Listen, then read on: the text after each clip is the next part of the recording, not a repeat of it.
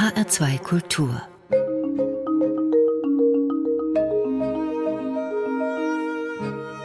Doppelkopf Heute ist Mario Adorf zu Gast. Ich heiße Karin Röder. Herzlich willkommen, Mario Adorf. Ich freue mich.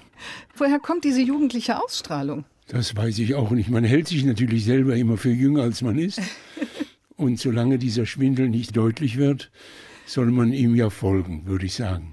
Das stimmt. Nur schwindeln tun Sie ja nicht. Sie machen ja keinen Hehl daraus. Von dem Theater haben Sie sich vor 15 Jahren schon verabschiedet. Warum? Das ist richtig. Die langen Probenzeiten und dann ein Theaterstück Abend für Abend, monatelang zu spielen, war mir dann doch zu zeitraubend. Dann habe ich gedacht, dann lieber noch mal einen Film oder ein Fernsehen zu machen und das eigentlich richtige Theaterspielen dann doch aufzugeben. Mhm. Ja. Sie waren ja auf fast allen deutschsprachigen Bühnen engagiert und haben in mehr als 200 Kino- und TV-Filmen mitgespielt. Sogenannte Schurkenrollen, Italo-Western waren Santa in Winnetou, Alfred Mazarat in der Blechtrommel, Baudezernent in Lola, der Klebstoffunternehmer in Kir Royal, Rossini, sie waren der große Bellheim und der Schattenmann Karl Marx, um nur einige zu nennen. Und äh, Sie haben in der Sowjetunion gedreht und in den USA, in Hollywood. Warum haben Sie da nicht bleiben wollen? Also ich äh, habe damals festgestellt, das war eigentlich nicht, was ich mochte. Erst einmal diesen unglaublichen Konkurrenzkampf. Ich war für den nicht gerüstet. Ich hatte keine ausgebildeten Ellbogen, wie man sagt, nicht? Und dann war es auch eine Festlegung, da ich nicht blond war und nicht wie andere deutsche blonde Offiziere oder sowas spielen konnte, hat man mich als Mexikaner engagiert, weil ich damals schwarzhaarig war. Und und dann stellte ich fest, dass ich auch danach laufend Angebote bekam, im Mexikaner zu spielen. Und auch mein Agent dort sagte, hier kannst du eine große Karriere machen als Mexikaner. Und nun war ich doch kein Mexikaner und hatte inzwischen in Europa, in, vor allen Dingen in Italien und auch in Deutschland, sehr schöne Angebote mit ganz verschiedenen Rollen. Und das hat mich als Schauspieler immer mehr gereizt. Ich wollte nicht eine Rolle spielen, sondern ich wollte möglichst viele Rollen spielen. Und das hätte ich in Amerika einfach nicht gekonnt. Ja, also nicht in eine Schublade gesteckt werden, ist nachvollziehbar. Und es ist gut, dass es so gekommen ist, Herr Adolf. Denn sonst hätten Sie all die vielen schönen Rollen in Europa und in Deutschland wahrscheinlich aus Zeitgründen gar nicht wahrnehmen können. Und das wäre uns vorenthalten worden. Hier haben Sie mit großen Regisseuren gearbeitet. In Deutschland zum Beispiel mit Schlöndorff, Fassbinder, Dietl und Wedel. Mal Schurke, mal Held, mal ehrbarer Kaufmann. Ich habe Sie mal irgendwo sagen hören, Sie spielen die Rollen. Sie eignen sich die nicht an. Sie werden nicht die Figur. Und doch denkt man, Herr Ardorf, Sie sind das, was Sie spielen. Wie kommt das? Ja, das erste Mal, als ich anfing, waren wir Brechtianer, nicht? Mhm. Und Brecht hatte ja nun diese Theorie aufgestellt, dass der Schauspieler sich nicht verwandeln soll in eine Rolle, sondern sie darstellen soll und vor allen Dingen kontrollierend neben der Rolle stehen soll und sogar, dass die Botschaft, die er bringt, deutlich wird und nicht seine Gefühle. Die Gefühle sollen die anderen haben, aber er war gegen das äh, aristotelische Gefühlstheater. Er wollte also ein sehr bestimmtes, verfremdetes Theater. Das war ja auch dann der V-Effekt. Das habe ich allerdings dann noch irgendwie auch nicht ganz befolgt, denn Dazu war meine Spielfreude selber auch zu groß, bis wir dann allerdings auch entdeckt haben, dass selbst Brecht es nicht so ernst meinte. Als wir ihn kennenlernten, noch in den 50er Jahren, kam er zu uns an den Kammerspielen nach München und als er das Stück sah, dann sagte er, das war doch, was ich da geschrieben habe, nicht für euch, ihr seid doch gut, habt Spaß beim Spielen. Und das hat uns dann natürlich noch mehr gefallen, ja. ja das kann ich mir gut vorstellen, aus diesem berufenen Munde. Und doch weil Sie eben sagten, Herr Adorf, Sie wollen neben sich stehen in der Rolle und sich selbst auch ein bisschen beobachten? Ich meine, ich fand schon richtig, dass man sagt, man versetzt sich in eine Rolle. Aha. Man wird sie nicht. Ja. Das zur Rolle werden ist für den Theaterschauspieler sowieso schwer. Denn wie soll er manchmal drei verschiedene Stücke am Tag spielen und dann jedes Mal ein anderer ja. werden, das geht nicht.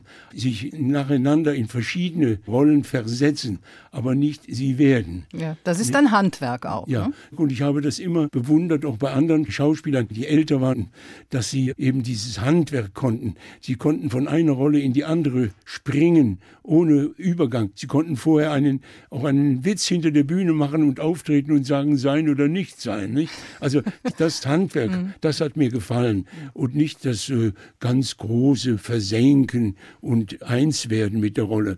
Grundsätzlich war für mich der äh, Schauspielberuf immer ein Handwerk. Ja, und diese Bodenständigkeit, wenn ich das mal so ausdrücken darf, haben Sie sich ja auch bis heute bewahrt und sagen auch, ich habe es neulich gelesen in der Zeitung. Sie gucken sich Ihre Filme gar nicht oder gar nicht mehr an. Warum nicht? Sehen Sie sich nicht gerne? Ja, also ich suche mich nicht in meinen alten Rollen. Wenn sie mir mal so unterkommen oder ich sie mal zufällig sehe, dann kann ich staunen oder auch ein bisschen äh, enttäuscht sein, mal, dass es mal nicht ganz so gut war oder dass es vielleicht doch anders hätte spielen sollen. Da gibt es ja auch Entwicklungen in der ganzen Geschichte, wo man sagt, das hast du eigentlich doch falsch gesehen und deswegen suche ich mich nicht in meinen alten Filmen nicht. Obwohl das ja wahrscheinlich normal ist, dass man nach 30, 40 Jahren eine Rolle vielleicht anders spielen würde als damals. Das ist richtig. Es könnte sich auch herausstellen, dass man eine Rolle falsch gespielt hat. Ist das vorgekommen? Äh, ja, das ist vorgekommen. Äh, wahrscheinlich, sagen wir mal. Gerade bei Nachts, wenn der Teufel kam. Mhm wo ich diesen äh, Massenmörder Bruno Lüttke ja. spielte und als solchen auch gespielt habe, wenn auch nicht so ganz nur als einen schweren Verbrecher, ein Triebtäter, sondern als einen Kranken auch ein, ein wenig. Was sich aber nun im Laufe der Jahrzehnte jetzt herausgestellt hat, war dieser Massenmörder gar keiner. Es gab keinen Prozess, man hat ihn einfach mit Spritzen umgebracht. Und dann merkt man dann, man hat letzten Endes ein falsches Bild von ihm gegeben. Mhm was ihm selber ja weder hilft noch schadet, denn er ist ja nicht mehr da. Aber zum Beispiel die Familie ist da. Jetzt habe ich zum Beispiel dieser Familie dazu verholfen, den Ruch Nachkommen von einem Massenmörder zu mhm. sein. Nicht? Und das ist mir sehr peinlich, das bedauere ich. Ich würde gerne haben, dass man diesen Mann ja auch irgendwie rehabilitiert, nicht zum Beispiel. Hm, vielleicht passiert es ja noch. Aber ich merke, Sie fühlen sich auch verantwortlich dafür, in dem. Das ist man ja auch irgendwo doch. Es gibt auch natürlich die Leute, die sagen, du hast damals die Rolle gespielt, wie sie geschrieben war, du hast daran geglaubt, dass es so war und fertig. Und das andere kann dir egal sein. Aber so ganz egal ist es einem eben nicht. Mario Adorf, ein internationaler Schauspieler, ja, vielleicht sogar der einzige Weltstar, den wir in Deutschland haben. Heute zu Gast bei Doppelkopf in HR2 Kultur. Herr Adorf, Sie sprechen vier Sprachen. Deutsch, klar, Englisch, Französisch und Italienisch. Sie haben mehrere Wohnsitze in Paris, in Saint-Tropez, wo Ihre Frau herkommt, und auch in München. Rom, da hatten Sie auch mal eine Wohnung, ist seit 15 Jahren passé. Warum? Ja, damals gab es einen kulturellen Niedergang den man noch eindeutig, äh, den ich eindeutig Berlusconi zuschiebe. Er hat also kulturell Italien doch schon runtergefahren. Er hat sehr viele Subventionen gestrichen und so weiter, dass das Theater und auch der Film irgendwie verarmte. Es gab natürlich auch ganz natürlicherweise das Verschwinden der alten, wunderbaren, großartigen Regisseure. Es gab keine Angebote mehr und eben, wie gesagt, diese Art von Berlusconi hat mir gar nicht behagt. Und da habe ich gesagt, Italien nach 40 Jahren war es das für mich und habe mich einfach eben verabschiedet. Weil er ja auch als Ministerpräsident, der er damals war, auch mehrere Fernsehanstalten besaß und da das Sagen dann hat. Er war allmächtig, muss man sagen. Ich habe damals sogar gesagt, er war viel mächtiger als Mussolini jemals war. Mhm. Nicht? Mussolini hatte immer zu kämpfen gegen das Königshaus, gegen die Industrie, und gegen die Kirche. Nicht? Während Berlusconi hatte alles unter Kontrolle, kann man sagen. Also eben durch seine Fernsehsender, ja. dass er dann auch noch die staatlichen Fernsehsender kontrollierte, das war dann schon doch sehr fatal. Nicht? Das ist der Kunst nicht unbedingt zuträglich. Nein. Mario Adorf. Sie haben eine Tochter, Stella, auch Schauspielerin und sind, ja, ungefähr so lange, wie Sie nicht mehr in Rom leben, auch Opa. Sie haben einen 15-jährigen Enkel. Sehen Sie sich oft? Ja, wir sehen uns, ja, morgen wieder, ja, gerne. Und so oft wie möglich. Berlin ist für mich immer noch ein bisschen weit weg. Sie wohnt ja in Berlin. Ja. Wenn ich jünger gewesen wäre, wäre ich auch nach Berlin gezogen und nicht nach München. Aber das war mir ein bisschen zu abgelegen, zu schwer zu erreichen, eben um nach Frankreich, nach Italien und so weiter zu kommen. Und bin dann eben nicht Berliner geworden, sondern ich war eben ein alter Münchner, wo ich ja angefangen hatte und mich dann letzten Endes doch zu Hause fühlte. Mario Adorf ist heute zu Gast bei Doppelkopf in HR2 Kultur und Sie haben sich auch ein paar Musiken vorgestellt für die Sendung, Herr Adorf. Und der erste Titel, der stammt von Chet Baker, My Funny Valentine. Was verbinden Sie mit dieser Musik? Ja, das ist ein wunderbares Lied erst einmal. Und dann auch Chet Baker hörte zur Zeit, als ich noch ein großer Jazz-Fan war, nicht? Cool Jazz, das war mein von mir geliebter Zweig, nicht wahr? Und das habe ich immer gerne gehört und höre es auch jetzt wieder gerne.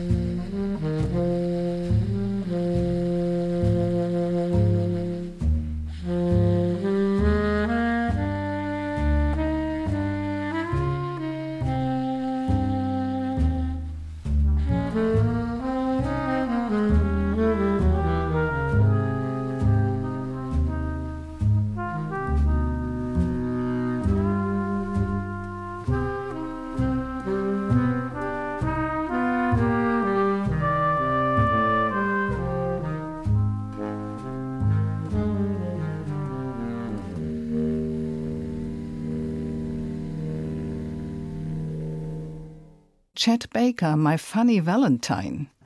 Der Schauspieler und Entertainer Mario Adorf hat diese Musik ausgewählt. Irgendwann, Herr Adorf, hatte Sie dann auch die Schreiblust gepackt. Wie kam das eigentlich? Ja, das war eigentlich äh, auch ein Zufall. Ich habe immer gerne Geschichten erzählt und hielt mich auch und halte mich heute auch noch bestenfalls für einen Erzähler und keinen Schriftsteller.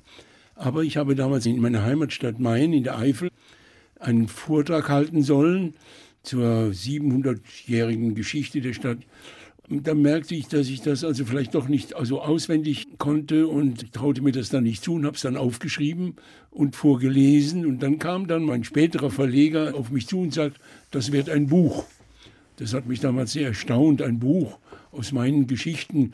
Das war also eine Überraschung, zum Beispiel für meine Mutter, die, die nannte meine kleinen Geschichten Schmonzetten. Also die, äh, die war sehr kritisch und äh, fand sie gar nicht so toll mhm. und wollte das Buch auch gar nicht erscheinen lassen, weil sie darin vorkam. Und ich habe ihr dann eines Tages gesagt, ich lese dir jetzt vor und wenn du sagst, das willst du nicht haben, dann streiche ich das jetzt durch. Und sie hat mich bei meiner Lektüre nicht unterbrochen. Immerhin wurden aus diesem einen Buch ungefähr zehn. Ich habe ein paar hier auf dem Tisch liegen.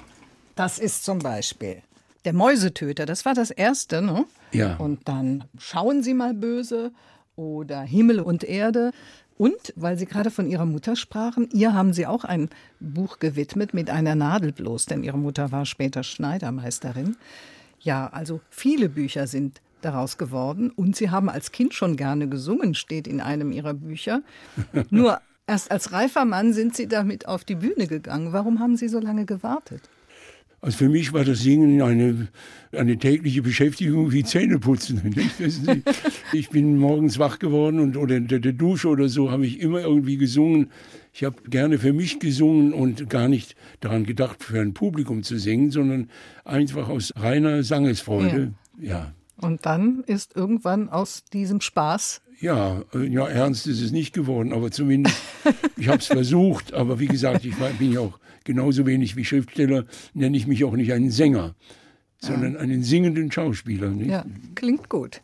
Nochmal auf Ihre Mutter zurückzukommen. Ja. Die lebte ja in Zürich und nach einer Zwischenstation in Neapel ist sie zurück zu ihren Eltern. Und dort sind Sie dann geboren, denn sie hatte in Neapel ein Verhältnis mit einem verheirateten italienischen Chirurgen. Und ja, das durfte natürlich keiner erfahren. Damals noch uneheliches Kind, wie es hieß, was ja auch noch eine Schande war. Sie ist dann nach ihrer Geburt, Herr Adolf, in Zürich zu Verwandten in die Eifel geschickt worden, wieder zurückgeschickt worden, wo sie als Kind auch schon mal war. Und dort sind Sie aufgewachsen, konfrontiert mit allem, was das Leben dort so zu bieten hat, auch während des Krieges. Wie viel Eifeler steckt noch in Ihnen heute? Also ich selber empfand mich immer als ein Eifler. Nicht? Mein italienisches Erbteil ist da doch ein wenig zu kurz gekommen. Vielleicht von der Spielfreude abgesehen, das weiß ich jetzt nicht so genau. Aber vom Gefühl her und von der Sprache her sah ich mich immer als einen Eifler. Und die Mainer haben eben eine große Beziehung zum Stein, zum Basalt. Ja, ja. Das war jahrelang auch ein Ausfuhrschlager. Die Mühlsteine zum Beispiel kamen aus Mainer Basalt in die Welt.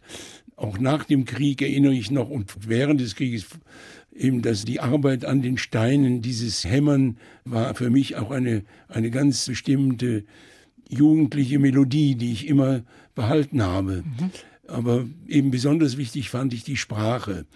Die Sprache, der Dialekt gehört zu einem Menschen und äh, es ist ein bisschen schade, dass die Dialekte ein wenig doch ins Hintertreffen geraten.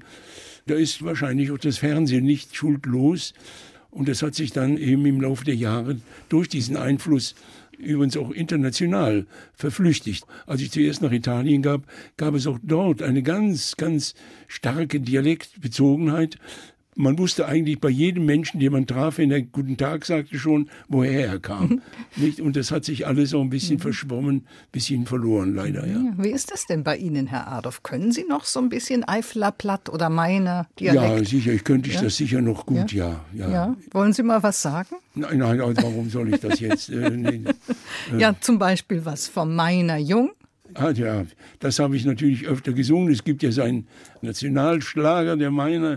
Das ist leider auf die Melodie, die gar nicht nach, nach meinem passt, sondern ein Tiroler Marsch.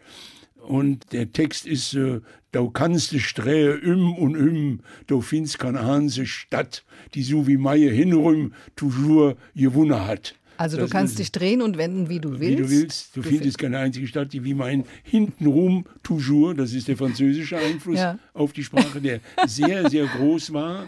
Nicht ein großer französischer Einfluss auf die Sprache auch. Ja.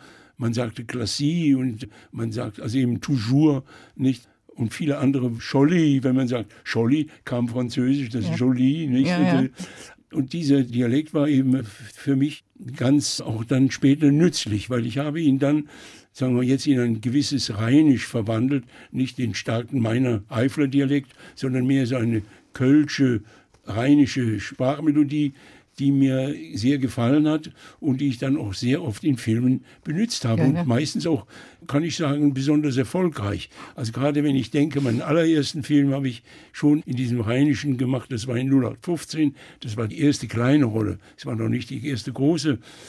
Und später habe ich dann auf Rheinisch wieder Rollen wie eben äh, Blechtrommel, den Mazerat, der Rheinländer war, dann vorher noch die verlorene Ehre der Katharina Blum als der Kommissar Beizmänne und dann eben später dann mit Titel eben in Kiroyal ja. benutzt. Nicht? Wie scheiß dich zu mit meinem Yelp. Unvergessen, dieses ja, Zitat. Das, ja, da hatte ich auch ein Vorbild, wie sehr oft.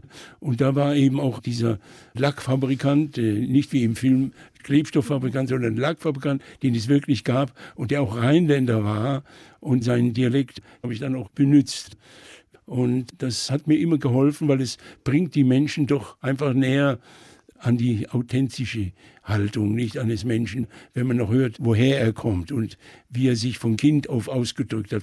Diese Sprache und auch die Kinderlieder, alles das, was man so gelernt hat, habe ich immer wichtig genommen und das habe ich gerne getan.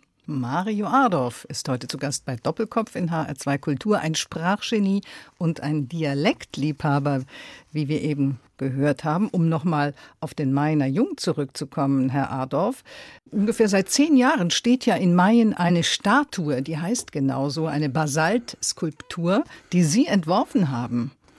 Ja, es gab vorher eine aus dem berühmten Basalt, die war aber so dünnbeinig und den hat man dann ein paar Mal umgeworfen am Marktplatz und dann war das war sie kaputt.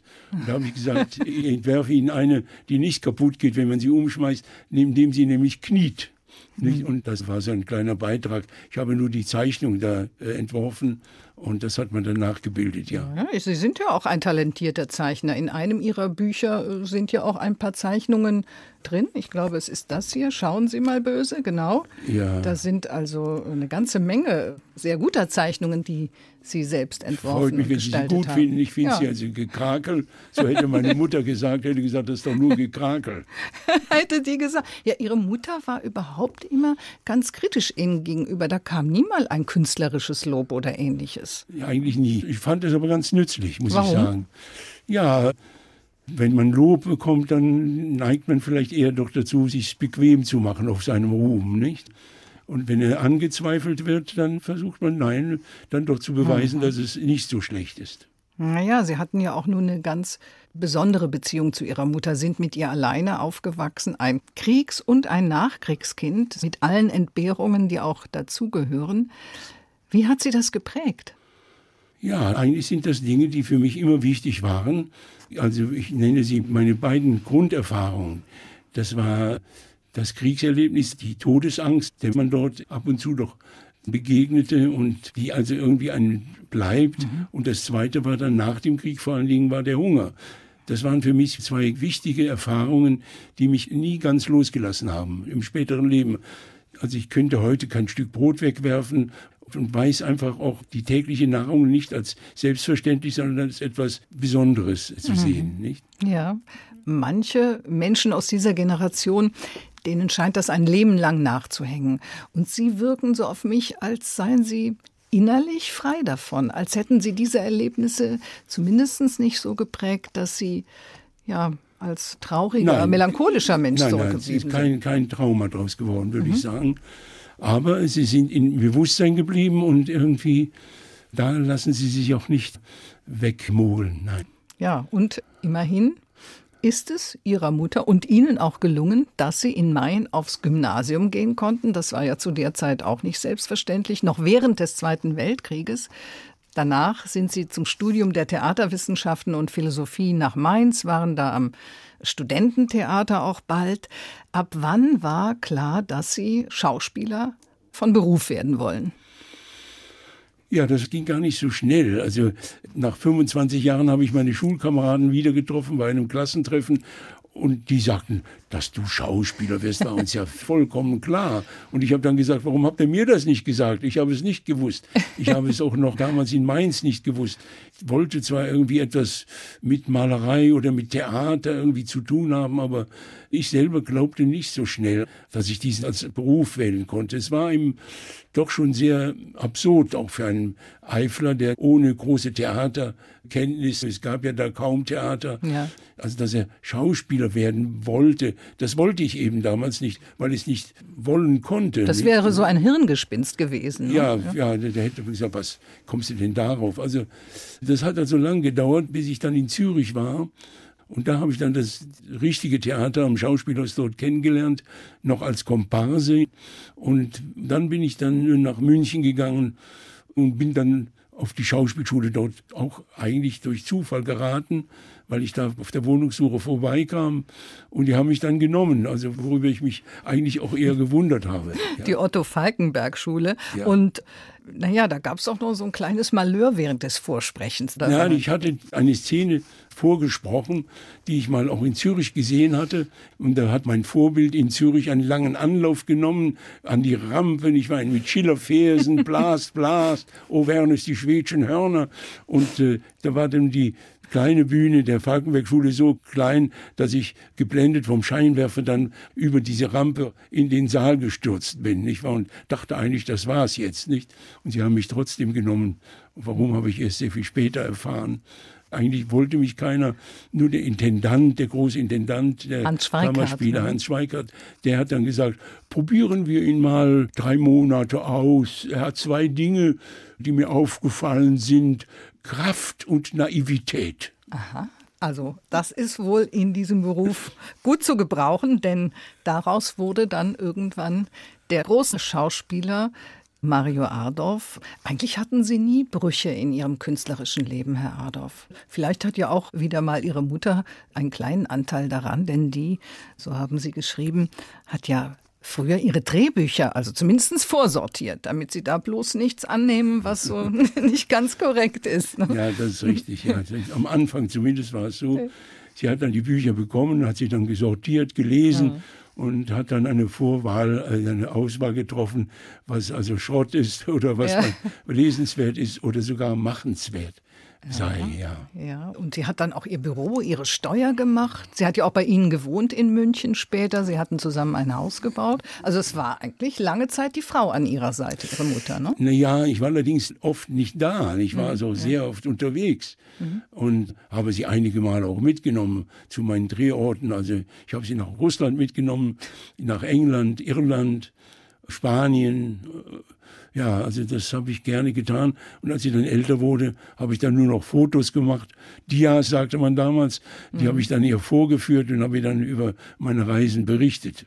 Ja. ja, also immer eine enge Verbindung. Und uns haben Sie ja jetzt auch viel berichtet. Ich habe mir, als ich Ihre Bücher gelesen habe, so Episoden gemerkt.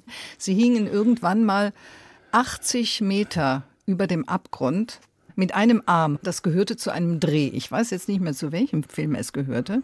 Und ich glaube, Sie hatten da richtig auch ein bisschen Angst während dieses Drehs. Ja, das war, äh, ich glaube, das war die Episode meines Todes als böser Center im Winnetou. Ja, ja. Ich musste schon an einem Arm verletzt, mit einem Arm an einem Fels hängen. Ach, am Fels. Wo es dann mhm. 80 Meter runterging, wo ich dann im Film zumindest in die Lanzen der Indianer stürzen sollte. Und jedenfalls hing ich dort einen ganzen Drehtag lang mit einem Arm an diesem Felsen und war zwar gesichert mit einem Seil, aber man hat mir geraten, nicht loszulassen, weil das Loslassen dann in das Seil fallen, dann kann man sich dann auch an, beim, mit dem Hinterkopf an den Fels schlagen und so weiter und man weiß auch nicht, ob das Seil wirklich so gut hält. Nicht? Also es war schon ein bisschen brenzlig, aber naja es ist ja gut gegangen. Es machte mir eigentlich damals auch immer Spaß. Sie haben ja. immer so gefährliche Parts auch selbst übernommen, ohne Stunts da zu bemühen. Ja, ne? das war sehr oft so, dass es keinen entsprechenden Stuntman gab für irgendwie gefährliche Szenen, weil das waren meistens so ganz drahtige, schlanke, sportliche Typen und die mir gar nicht ähnlich sahen. Deswegen konnten die mich nicht ersetzen. Und deswegen, dann habe ich das eben gerne auch selber gemacht, ah. in vielen Fällen. Ist ja offensichtlich auch geglückt. Und einmal sind Sie fast in Handschellen auf der Bühne gelandet. Ja, das war auch schon bei Nachts, wenn der Teufel kam. Da spielte abends Theater und wir sollten da eine Szene drehen, in der ich also als dieser Bono Lütke in Handschellen verhört werde. Und wir haben dann also gewartet auf einen Journalisten, einen, die dieses berühmte und sehr wichtige Szene erleben sollten. Wir haben sie dann gedreht und dann äh, kamen dann die Journalisten zu spät und ich musste aber ins Theater und musste also nochmal in die Handschellen. Wir haben die Szene nochmal ganz schnell gedreht und als ich dann die Handschellen loswerden wollte, war der Requisiteur, der die Schlüssel hatte, war schon nach Hause gegangen. Und ich musste also mit Handschellen und im Kostüm des Sträflings und so weiter dann ins Theater fahren. Und das war natürlich eine sehr heikle Geschichte, weil es war dann zu viel Verkehr. Ich hatte dann die Idee, auf eine Polizeiwache zu gehen und die Beamten zu bitten, mir die Handschellen abzunehmen. Und das haben die natürlich nicht gemacht. Wie sind Sie denn da befreit worden von diesen Handschellen? Ja, dann sagten die auf einmal, er hat am Telefon mit dem Theater er trägt Handschellen. Aber das Komische ist, die können wir, will, dass wir sie öffnen, aber das können wir gar nicht. Die, die Handschellen sind nämlich aus der Nazi-Zeit. Da haben wir gar keine Schlüssel. Nicht? Und äh, ja, aber am Theater war es dann so, dass der dortige Requisiteur ganz schnell aufschließen konnte. Mhm. Also ja. nochmal Glück gehabt. Mario ja. Adorf, zu Gast bei Doppelkopf in HR2 Kultur. Also ich habe irgendwie den Eindruck, Herr Adorf, so früher beim Film und beim Theater, da wurde schon hart gearbeitet, aber es gab auch eine Menge Spaß und äh, etwas, was sich wahrscheinlich bis heute nicht verändert hat. Davon singt gleich Georg Kreisler und er präsentiert seinen Opernboogie. Was steckt da dahinter? Naja, ich hatte immer eine große Vorliebe für Georg Kreisler. Er hatte eine ganz berühmte Zeit mit seinem Taubenvergiften im Park zu alte Tanten, tanzen Tango mitten in der Nacht. Und ich habe ihn eigentlich damals mitentdeckt, also in meinen Münchner Kreisen damals. Und er hat mich sogar schon mal am Klavier mit seinen eigenen Liedern begleitet und er war für mich immer wichtig als ein Wortjongleur, ein Wortschöpfer, ein wunderbarer Texter nicht? und ein sehr humorvoller Mann. Und das ist der Opernboogie, der sich ja nun im Theater, im Opernmilieu bewegt, besonders typisch. Ah, ich habe ich hab Opern schrecklich gern, doch äh, das ist so eine Geschichte. Denn was die manchmal hereinschreiben, die Herren, in so eine Oper, das, das versteht unser einer ja nicht. Warum in der Zauberflöte liebt Pamina den Tamino und warum nahm Margarete nicht den Faust einmal ins Kino? Warum sperrte Desdemona ihre Tür nicht besser zu? Und warum ließ in Verona Romeo Julia nicht in Ruhe? Warum singt die Carmen Lieder für José, den dummen Kerl? Und warum bleibt die Aida bis zum End ein Sklavengirl? Ja, noch viele Fragen blieben, Antworten hat keinen Sinn. Ich, ich habe eine Oper geschrieben, da ist alles logisch drin. Würde Sie das interessieren? Leihen Sie mir Ihr Gehör, ich werde Sie nicht irreführen. Heute Abend ist Premiere. Seht das schöne Opernhaus, sieht es nicht fantastisch aus? Also gehen wir hinein. Ist es nicht wunderbar hier? Damen in großer Abendtoilette, Herren im Frack Hunde werden an der Leine geführt. Der Zuschauerraum ist mit Blumen geschmückt. Werfen wir schnell einen Blick ins Programm, bevor es anfängt. Aha, das, ja, da steht es. Eine große Oper in drei Akten. Der Ritter und die Ritterin haben einen Schwips. Oder Kiss Me Kater. Besetzung, Besetzung. Der Ritter Kuno, von seinen Freunden Kunigel genannt, Tenor. Die Ritterin Kunigunde, von ihren Freunden Kunigelgunde genannt, Bass. Emma, ihre Mutter, alt, Ella, ihre Großmutter, sehr alt, äh, Eberhard, ihr minderwertiger Bruder, Sopran, äh, Evergreen, das Pferd des Ritters, ein Rappe, Sprechrolle. Da gehen die Lichter aus, der Dirigent kommt herein, hebt den Taktstock, Vorhang auf. Wir befinden uns in einem düsteren Wald, nahe der Stadtgrenze von Neulenkbach. Der Ritter tritt auf, zum Motiv von Boogie Boogie. Also der Ritter, es ist ganz unerlässlich, das ist schön und schlank und wunderbar, aber heute ist er hässlich. Sogar die Perücke verliert schon's Haar, er war mal Tenor, aber jetzt ist er heiser. Dann die Ritterin, schauen wir der ins Gesicht. Hat sie blaue Augen, einen Rosenmund, aber jung ist sie nicht. Und außerdem wiegt sie 300 Pfund, ihre Stimme war mal stark, aber jetzt ist sie leiser. Was geschieht jetzt?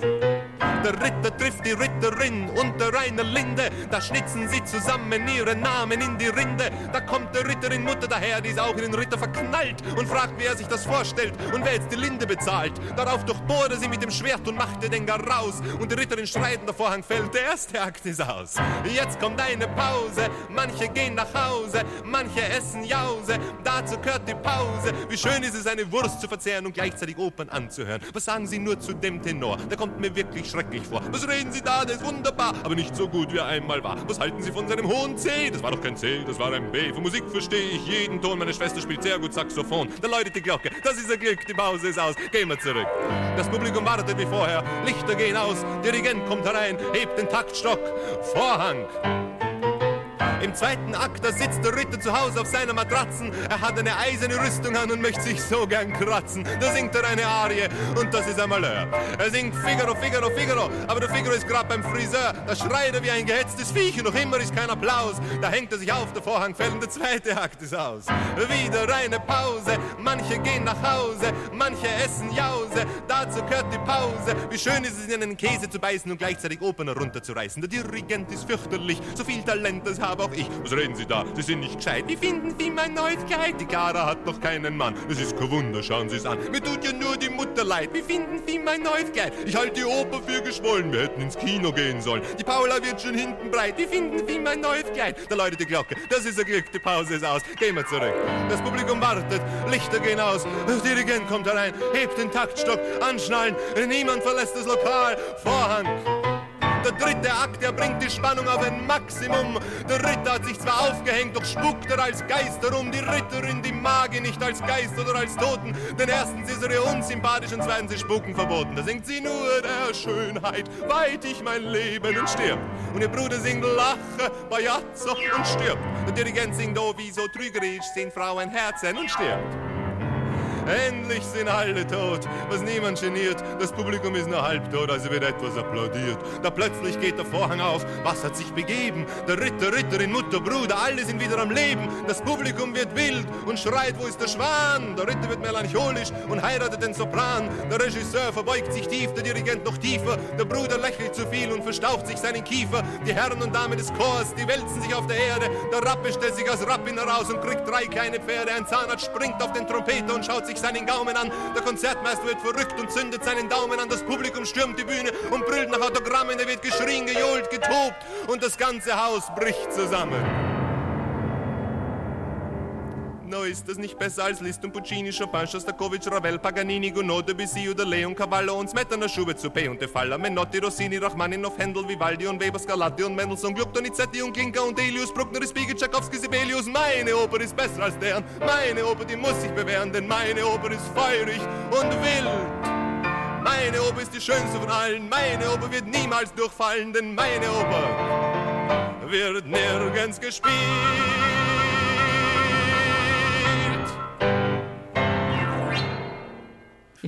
Ja, Herr Adolf, fast hätten Sie den Opernboogie von Georg Kreisler selbst präsentieren können, denn Sie haben eben über weite Strecken mitgesungen. Ja, ich kann ihn noch, ja, ja ich könnte ihn noch.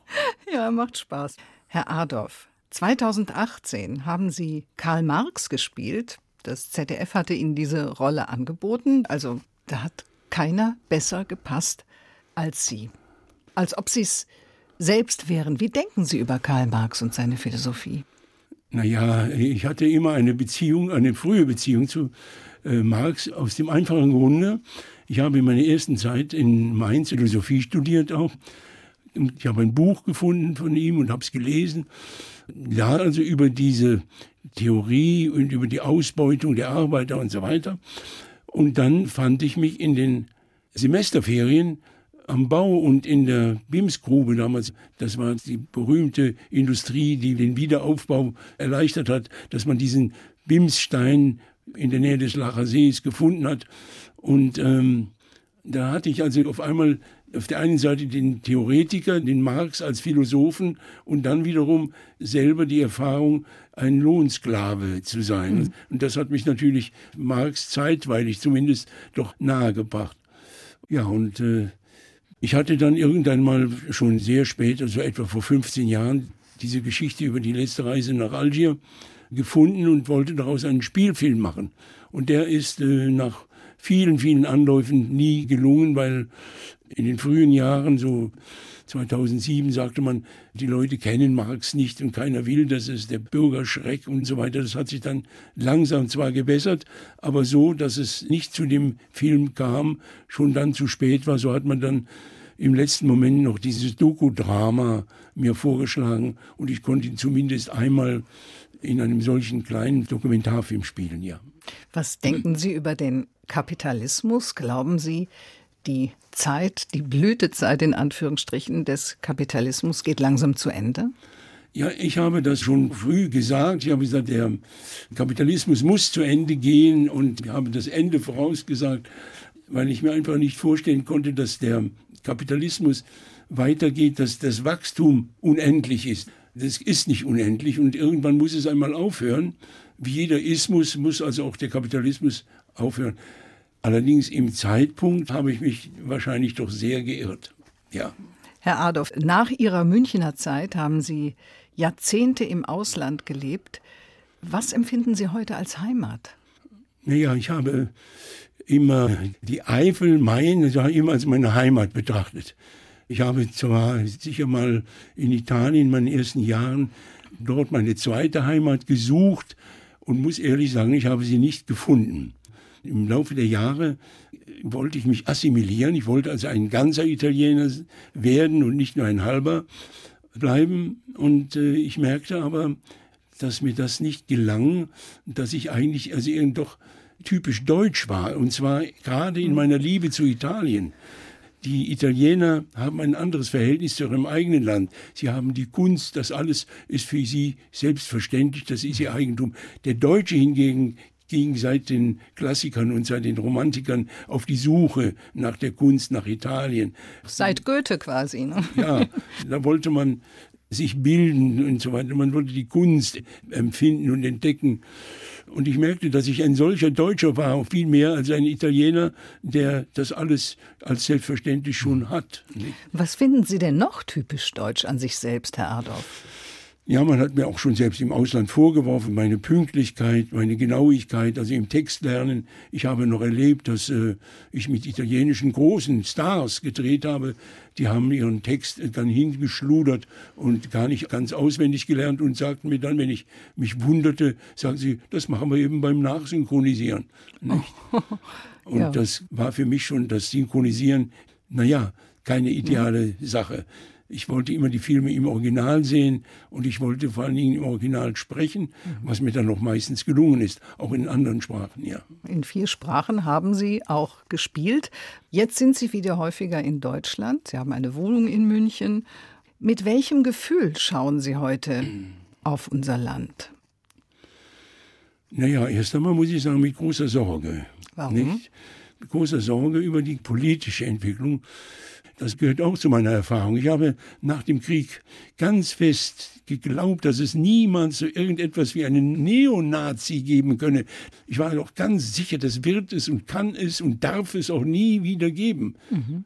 Und da habe ich mich auch geirrt, nicht? Leider. Mhm. Und die ganze Entwicklung, der ganze Populismus international, nicht nur in Deutschland, in Italien vor allem auch und in Amerika, also das macht mir einfach Sorgen, dass wir äh, die Demokratie, die wir nach den Nazi-Zeiten in Deutschland gelernt haben, die uns auch gut getan hat, die uns Jahrzehnte des Friedens gebracht, solange wir ihn nie hatten, dass wir diese Demokratie jetzt aufs Spiel setzen, dass wir sie anzweifeln und vielleicht sogar abschaffen wollen. Oder Europa, eine solche Errungenschaft, das gemeinsame Europa, das uns so viel Freizügigkeit geboten hat, so viele Möglichkeiten auch der Jugend geboten hat, dass das auf einmal alles angezweifelt wird und vielleicht sogar ernsthaft bedroht ist. Das macht mir ganz große Sorge. Für mich eben gibt es keine vernünftige und mögliche Alternative zur Demokratie sagt Mario Adorf. Heute ist er zu Gast bei Doppelkopf in HR2 Kultur. Herr Adorf, Sie haben eine unvergleichliche Karriere hingelegt, von der Kindheit im Krieg mit Ihrer äh, ledigen Mutter ohne Vater aufgewachsen, den Sie nur einmal gesehen haben und dann ist er bald gestorben, haben sich durchgeboxt, nicht nur in Ihrem Boxverein, sondern auch im übertragenen Sinne über sämtliche renommierten deutschsprachigen Bühne bis zum internationalen Film. Sind Sie stolz auf sich? Ja, Stolz hat war nie ein Wort, das ich für mich also in Anspruch nahm. Es gibt Dinge, die mir Freude gemacht haben, die mich befriedigt haben, aber Stolz in dem Sinne habe ich nie empfunden. Mhm. Das ist irgendwie für mich so ein, ich weiß nicht, so ein bisschen militaristisch ausgestatteter Begriff, also mhm. irgendwie festgelegter Begriff. Stolz ist etwas, was ich mir nicht anziehe. Was würden Sie ein Wort dafür nehmen, wenn Sie auf Ihr Leben zurückblicken? Grundsätzlich würde ich sagen Zufriedenheit. Ja, Zufriedenheit. Was möchten Sie unbedingt noch erleben? Also da habe ich keine besonderen Wünsche, muss ich sagen. Ich lebe in den Tag hinein, mache keine weitreichenden Pläne, habe auch keine Wünsche nach ganz bestimmten Rollen. Die hat man ja am Theater oft, wenn man als alter Theaterschauspieler sich nochmal doch den Lear zutrauen würde oder den Nathan und so, oder den Shylock und so weiter. Diese Vorstellung gibt's ja nicht. Bei Film- und Fernsehrollen müssen sie ja geschrieben, erfunden werden. Und da würde ich mich freuen, wenn es noch die eine oder andere kleine gäbe. Ja, und äh, ich habe ja selber, wurde ein Film über mich gemacht, der hieß, es hätte schlimmer kommen können, Mario Adolf. Ja, aber wie gesagt, weitreichende Pläne hege ich nicht. Herr Adolf, Sie haben Bombennächte im Luftschutzbunker überlebt, drei Bombenangriffe auf freiem Feld und den Hunger im Krieg und in den Nachkriegsjahren. Wie möchten Sie sterben und wo? Wo ist mir eigentlich gleich. Also und wie, äh, ja, so schmerzlos wie möglich. Allerdings nicht künstlich. Also ich denke nicht zum Beispiel an einen Selbstmord oder wenn ich eine Krankheit bekäme, würde ich nicht daran denken, in die Schweiz zu fahren, um mich dort einschläfern zu lassen. Sondern äh, ich würde das Sterben akzeptieren, wie es mir dann doch eben gegeben wird. Denken Sie manchmal daran? Oh ja, sicher. Man, das ist auch so ein Erlebnis, das Sterben meiner Mutter, das ich ja intensiv beobachtet habe. Und da gibt es auch natürlich Dinge, wo man sagt, das möchte ich eigentlich so nicht haben, wenn es geht. Es hat mich sehr gefreut, dass Sie heute zu Gast waren bei Doppelkopf in HR2 Kultur. Ich heiße Karin Röder. Ja, jetzt habe ich noch einen Musikwunsch, den ich Ihnen erfüllen will. Der stammt von Lucio Dalla und der heißt Caruso. Ja, das war mal ein Lied, das ich also damals mit Begeisterung hörte und äh, selber auch dargeboten habe, auf der Bühne auch. Und was mich daran interessierte, war eigentlich die Geschichte selber. Es war ja die Geschichte des kranken Caruso. Der hatte einen Kehlkopfkrebs, mhm. wenn ich das richtig sehe. Und er litt darunter schon. Er hat zwar noch gesungen und er hat ja Schallplatten noch gemacht, aber es ging ihm schon sehr schlecht. Und das beschreibt eigentlich einen solchen Abend. Er hatte sich noch einmal verliebt in eine Gesangsschülerin in Sorrent, wo er wohnte und hat dann eben auf seinem Flügel sie begleitet und hat für sie gesungen. Und da kommt eben dieses Lied Caruso zustande von Lucio Dalla. Ich bedanke mich ganz herzlich bei Mario Adorf. Ich danke auch. Qui dove il mare luccica e tira forte il vento su una vecchia terrazza davanti al golfo di Sorrento un uomo abbraccia una ragazza dopo che aveva pianto. Poi si schiarisce la voce e ricomincia il canto. Te voglio bene assai.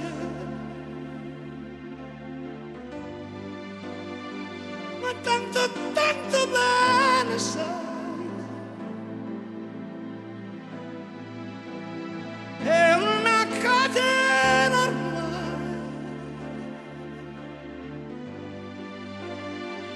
Scioglie il sangue dentro da una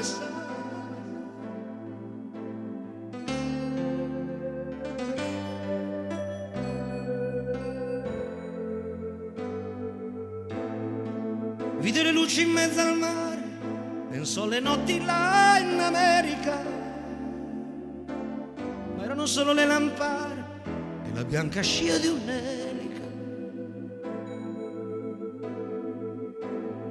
Dolore nella musica, si alzò dal pianoforte, ma quando vide la luna uscire da una nuvola, gli sembra più dolce anche la morte. Guardo negli occhi la ragazza, quegli occhi verdi come il mare. Poi all'improvviso uscì una lacrima e lui credette di affogare.